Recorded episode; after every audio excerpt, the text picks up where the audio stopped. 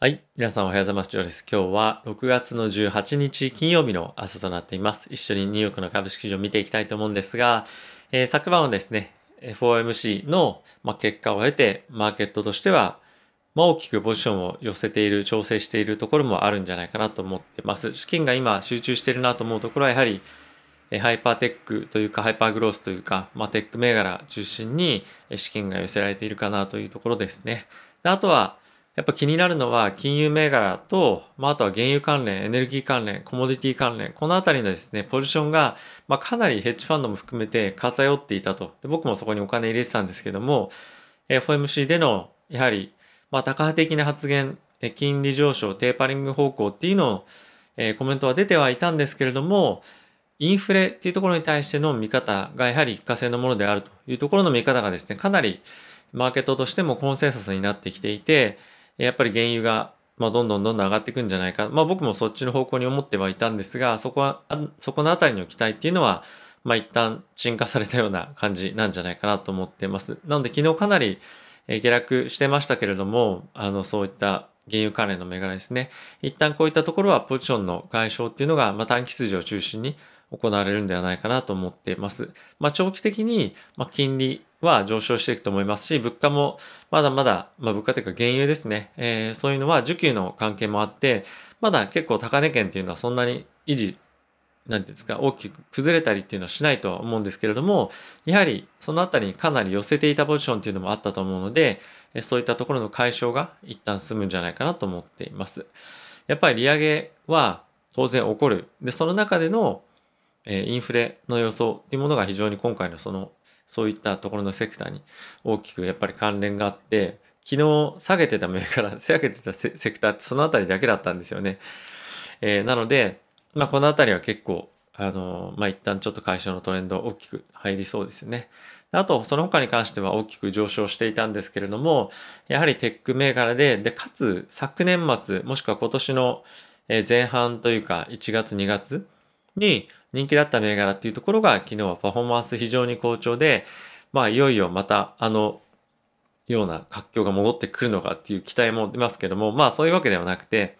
やっぱりそのあたりの銘柄が人気銘柄っていうところもそうですし、まあ、長期的に見ても非常に成長が期待される。長期的にどれぐらいかっていうと、やっぱり1年、2年っていうよりも、もっと先の世界でも期待されるような銘柄、そういったところが今上げてきてる。で、かつ、ファンダメンタルでも、まあ、盤石な体制を持っているような銘柄っていうのも、かなりしっかりと買われているような印象ですよね。まあ、ズームですとか、まあ、あと NVIDIA、これはレンジ抜けてきて、大きくまだまだ行くのかっていうところが、まあ、非常に今注目されてますけれども、NVIDIA ほどの大型銘柄でもものすごい勢いで今上がっているので、まあ、資金の流れっていうのが、まあ、かなりしっかりとあるっていうのがそういったところも、えー、そういったところからも伺えるんじゃないかなと思っています。はい。えー、っと、指数一緒に見ていきたいと思うんですが、えー、昨日はですね、S&P に関しては、すみません、ダウですね、まずは。ダウは、えー、マイナスの0.62%、S&P はマイナスの0.04%、ナスダックはプラスの0.87%、ラッセル2000はマイナスの1.18%という推移でした。米国の10年債に関しては、まあ、1.5%近辺ですね。そのあたりを推移を引き続きしています。で、昨日原油が2ドルぐらい下がっていて、で、それに加えて、えー、ゴールドですね、もう4%ぐらい先物で、えー、下落していましたけれども、まあ、こういったところからも、えー、今後の、まあ、インフレ期待っていうのが、まあ、一旦収束かなというのが、え、見れるかなと思っています。はい。え、ニュース一緒に見ていきたいと思うんですが、えー、っとですね、まあ、イエレンさんの方からも昨日改めてハイパーインフレに対しての危険性はないですよというコメントが、まあ、新たにえー、ありました。まあ、これが、まあ、イエレンさんのコメントって、まあ、どうなんだろう、その政策とかに本当に直接的に、あの、まあ、関連してくるわけではないんですけれども、まあ、その、政府側の人間と、まあ、あとはその FRB 側の人間、まあ、同じようなこういったところ意見を持っているというのは非常に、まあ、重要かなと思うので、まあ、一定程度こういったところで発言っていうのも影響はまあ、あるのかなと思っています。ただし、まあ、ちょっとイエレンさんに関しては、その金融政策に対してものすごく発言権があるかっていうと、まあ、そういうわけではないので、あの、まあ、これをものすごく気にするかどうかっていうのは別の話として、まあ、やっぱりマーケットとしては、このインフレに対しての懸念っていうのは一時的なものだというのが、まあ、まあ、こういった発言からも、まあ、ある程度民謡、えー、なんていうんですかね、まあ、取れるあの意味合いかなと思っています。はい。あとはですね、ゴールドマンなんですけれども、え、FOMC での結果を受けて、え、利上げの確率なんですけれども、2024年だったのを2023年の予想に前倒しをしていました。これは FOMC での結果、FOMC の中の、ま、参加者の中の、ま、予想とこれ一致させてきたっていうところだとは思うんですけれども、ま、このあたりはですね、マーケットで、ま、かなりコンセンサスに今もうなりつつあって、2023年のうちに2回の利上げっていうところが今見込まれています。はい。まあ、この今、このタイミングで利上げがどこのタイミングがどうだっていうのももちろん重要ではあるんですけれども、今やっぱりテーパリングがどこかっていうところのが重要で、えー、ピムコですとか、まあ、いろんな各社レポートを出していて、まあ、やはり、えー、8月のジャクソンホールもしくは9月、そういったタイミングでテーパリングの開始が、まあ、ある程度宣言されて、12月、そのタイミングで行われるんじゃないか、実際に開始されるんじゃないかっていうところが、まあ、今、ある程度のコンセンサスになりつつあるのかなと思っています。はい。まあ、引き続き、えー、やっぱり雇用の統計、雇用統計が非常に重要になってくるので、7月の第1週の金曜日の日本時間9時半ですね、えー、注目をしていきたいと思っています。はい。あとはですね、ヨーロッパの方でもこのテーパリングっていうのが今非常に議論になっていまして、えー、この金融危機というかそのコロナショックですね、コロナショックのタイミングで、え発動された、まあ、いろんな緩和策っていうところがいくつかある中で、まあ、一つ、まあ、資産の買い入れプログラムっていうものが、まあ、ありましょ、ありますと。あとはですね、まあ、それ以外にもいろいろプログラムがある中で、じゃあ一つやめて、そのやめた分の資金を別のプログラムの、えー、まあ、資金として、まあ、さらに上乗せしましょうみたいな、まあ、そういった議論も行われてはいるんですが、まあ、ドイツの、銀行のですね、えー、まあ、総裁の方から、まあ、いろんなコメントがあって、まあ、そういった、まあ、やり取りはまずしないっていうのと、あとは今、この緊急の対応を、ま、早くやめなきゃいけないっていうことをやっぱり言っています。で、これに長い間頼ってはいけない。これが状態化しちゃいけないんですよと。なので、こういった状況を、まあ、一刻も早く抜け出すことに対して、え我々は努力していかなければいけないと。例外はあくまでも例外なんですよというところを改めて強調をされていました。なので、まあ、ヨーロッパも同時にですね、えこのような形でテーパリングですとか、まあ、金融緩和策っていうのが、ま、今年、来年のタイミングで、どんどんどんどん進んでいくということで、まあ、世界的に今ジャブジャブジャブジャブ出しているような資金が一気に引き上げられる。まあ、ものすごいスピードでっていうわけではなくて、徐々に徐々に引き上げられていくと。まあ、このあたりっていうのは、えー、もちろん資金の量としては、えー、まあ減っていくっていうことではあるんですけれども、経済、経済の本質っていうところで言うと、まあ、非常に強固な体制にどんどんどんどんなっていってると。で、これはもう利上げとか、まあそういったところに対して、かなり盤石な体制で、まあ、今回に関しては、向かっていけるとは思うので、利上げが必ずしもマイナスな要因に、まあ、なっていくっていうのは、今のところ、ちょっと考えられないなというような、状況にはなってきてるので、あまり利上げ、そういったところに対して入っていくと、株価が弱くなるんじゃないかっていう心配してる方もいらっしゃいますが、そのあたりは、今のところは心配なく株式買ってってもいいのかなっていうような感じですね。かなり強いマーケットの推移っていうのもありますし、まあ、本当にあとファンダメンタルの改善っていうのもしっかりとしてきている。かつ、今後は雇用が戻ってくる。これ、アメリカだけじゃなくて、まあ、ヨーロッパの方も含めてですね、えこういったところの期待もさらに今後はさらに高まってくると思うので、まあ、株式への、え投資っていうのは堅調にえ、継続していっていいんじゃないかなと思っています。はい。あとはですね、またアメリカの方から、え、半導体分野への投資に関して、税金の控除っていうものを企業に対してしていくという案が今出ています。まあ昨日は NVIDIA 非常に調子良かったですけれども、NVIDIA 以外の銘柄もですね、今後はこういったところの、まあ、NVIDIA 以外のというか NVIDIA も含めて、やっぱりこの半導体に対して世界的に今支援をする本当に半導体不足の、まあ、こういった状況をいかに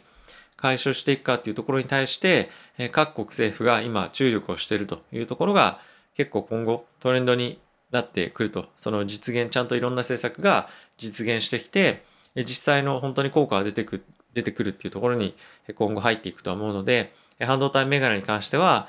しばらく好調な推移っていうのが見られるんじゃないかなと思ってます。で、半導体が帰ってくると、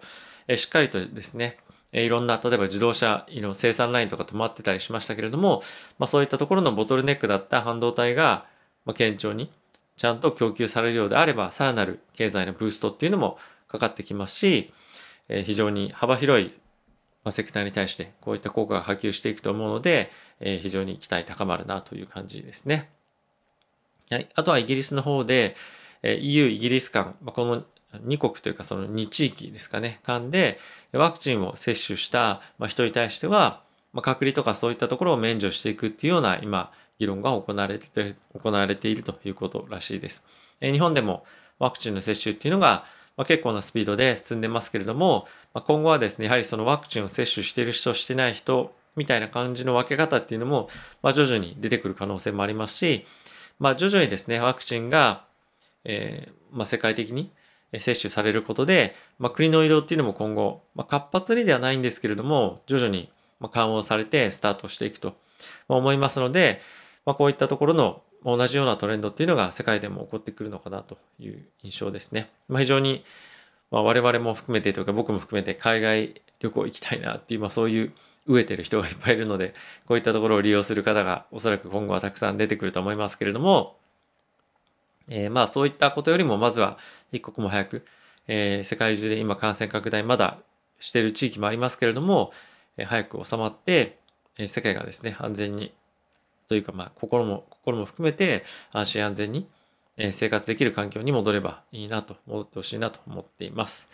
はい。あとはですね、えー、暗号資産、暗号通貨、仮想通貨、まあこういったところに対して、まあイギリスでですね、アンケート調査っていうのが行われていて、一般市民はですね、今もうこの投資、まあビットコインですね、これをギャンブルではなくて投資のアセットだというふうにもうすでに思ってるというところが、まあ、アンケートの調査から、えー、出ていました。で、えっと、暗号通貨に対して、まあ、安全だというか、まあ、そういったその資産っていうところが、まあ、ちゃんと、えー、ポジショニングが徐々に確立されていってはいるんですけれども、まあ、IFA っていうその資産の運用アドバイスする人たちは、えー、実はですね7%しか今この仮想通貨暗号通貨ビットコインを、まあ、投資対象のアセットとして進めないっていうふうに言ってるんですね。なのでこれなぜかっていうとまだ暗号通貨まあ、暗号、まあ、今回暗号通貨に揃えましょう。暗号通貨に対して知識っていうものが、まあ、まだこういうファイナンシャルアドバイザーの人たちはないと。で、かつ、まあ、ガイドラインみたいな一つ、じゃあこういうふうなものが、まあ、あの、投資として暗号通貨に適した考え方ですよみたいなテキストブックもない。で、彼らまだ経験もない。なので、進めるとしたら自分の意見みたいな感じになっちゃうんですよね。なのでやっぱり自分の発言にかなり責任があったりとか、まあ、知識も不足してるっていうところで、まだまだファイナンシャルアドバイザー的には進めたくない、進めていないなんですが、もうこの一般市民の認識として暗号通貨、暗号資産っていうところの、やっぱりその興味も非常に高まってきてますし、実際に投資をしてる人っていうのも今5%、6%ぐらいまで増えてきてると。で、徐々に徐々にこういったその市民の方が率先して投資対象、投資を行っているっていうところから、今後は世界的に、やっぱりま、あの、まあ今そういうようなトレンドで投資をあの行うっていうのが、まあ今状況として行、あの、あるので、まあ、今後ですね、こういった、まあある程度法律ももちろんそうなんですけれども、まあ世界的にもっとこの投資のアドバイザーを育てるっていうところに向けての、まあ、環境っていうのが整備されることで、さらに、まあ、資金っていうのがどんどんどんどんこれでやっぱ入るんじゃないかなという個人的には、まあ、このニュースを見て、えー、思いました。やっぱり機関投資家とか、まあ、あとは銀行も含めてそうなんですけども、やっぱりまず進めづらい状況にあるというのがこういったところからも見られると思うので、まあ非常に興味は高まっている。で、個人は勝手に投資をしている。でも、まだ企業側が追いついてないっていう感じですかね。うん。まあ、あの暗号通貨に関しては今後1年、2年とかっていうよりも、まあ、5年、10年っていうスパンで見るべき、えー、アセットだと思うので、まあ、長い気も気持ちでというか気長にえこのあたりは、まあ、見ていけばいいんじゃないかなと思っています。はい、まあ、ちょっとすいません。なんか感想みたいな感じになっちゃいましたけど。はい。えっ、ー、と、まあ、引き続きですね、テック銘柄非常に、まあ、好調で、このトレンドっていうのがしばらく続くのかなと個人的には思っています。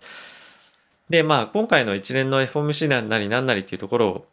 まあ、あの、流れがあった中で僕は思ったのは、あの、短期的なトレードも、やっぱりね、あの、原油なの、なんだのって僕はやっぱりやったんですけど、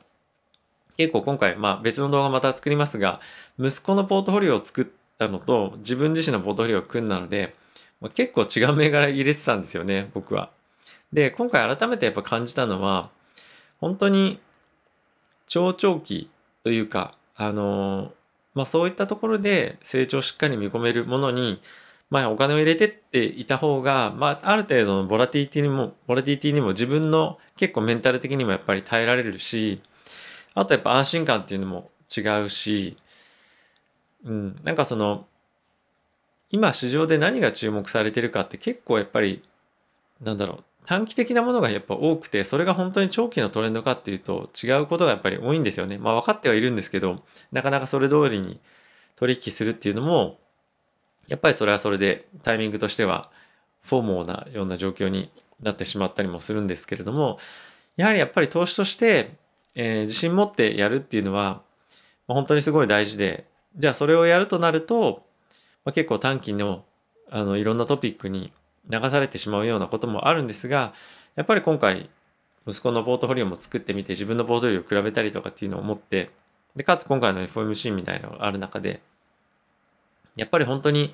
1年、2年とかっていうよりももっと先の未来を見据えながら投資をするっていう方が、なんか僕に、僕自身にはちょっと合ってるのかな、まあ、それが正しいというか、ま、僕自身にはやっぱ合ってるのかなっていうのを改めてちょっと感じた FOMC でもありました。あの、今更何言ってんだっていう感じなのかもしれないんですけど、やっぱり結構人のお金を扱うのと自分のお金を扱うのっていうのの真剣度合いっていうのもやっぱり違ったりとかして、まあ、僕の場合は結構その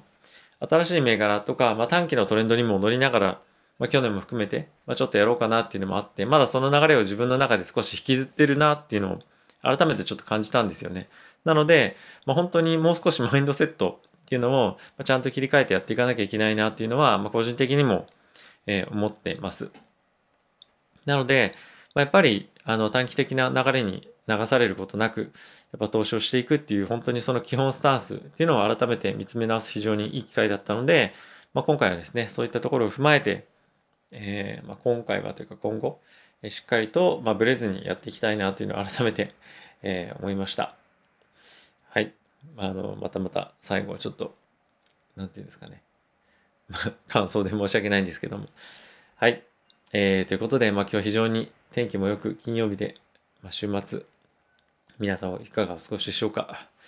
えー、僕もですね、皆さんからいろいろコメントいただいて、水筒だったり扇風機、週末買いに行こうと思うので、えー、またご報告できればと思ってます。ではまた次回の動画でお会いしましょう。さよなら。